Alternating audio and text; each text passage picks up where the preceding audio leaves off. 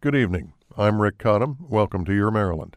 Barbara Hauer was not the sort of woman the people of Frederick could easily ignore. Born in Lancaster, Pennsylvania in 1766, to parents who had survived a tough voyage from the German Palatinate, she was nine when the Revolution broke out and 14 when a neighbor was hanged in the public square for being a loyalist. Barbara was a patriot, who, it was said, had entertained George Washington himself.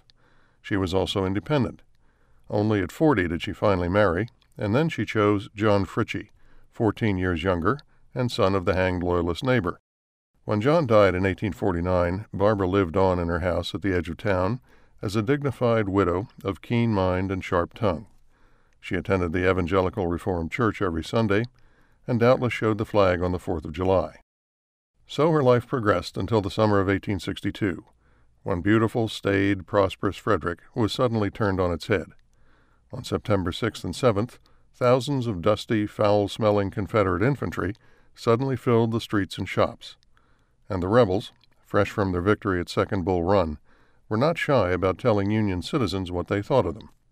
Their commander, the redoubtable Stonewall Jackson, came into town Sunday evening, fell asleep in church, and left the next morning taking his regiments with him.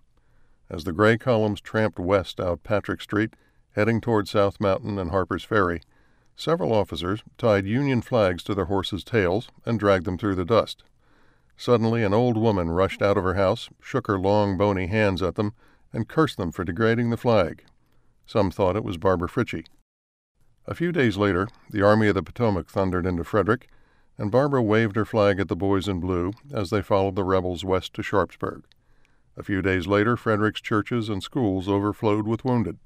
For months, the great battle at Antietam was all the people of Frederick could talk about.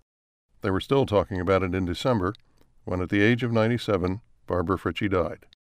A year passed. Stories grew. Washington novelist Emma Southworth wrote a letter to her friend John Greenleaf Whittier, relating a tale of heroism in Frederick just before the battle. The Atlantic Monthly paid Whittier $50 that October for a poem entitled Barbara Frietchie. It was an account of those mad days in September of 62, in which Stonewall Jackson, at the head of his men, spotted an old woman waving a Union flag from her attic and ordered his men to shoot it down. In reply, she delivered a withering blast of her own. Shoot if you must this old gray head, but spare your country's flag, she said. Southerners were apoplectic. Northerners flocked to Frederick to see that attic window and pester Barbara's neighbors with questions. Jacob Engelbrecht, who lived just across Patrick Street, exploded in frustration. The poem is not true, he insisted. For three days I was looking at the rebel army passing the door, and should anything like that have occurred, I am certain someone in our family would have noticed it. Barbara's house was torn down in 1869, but the controversy raged on. Did she actually do it? No one really knew. Union and Confederate generals were called upon as witnesses.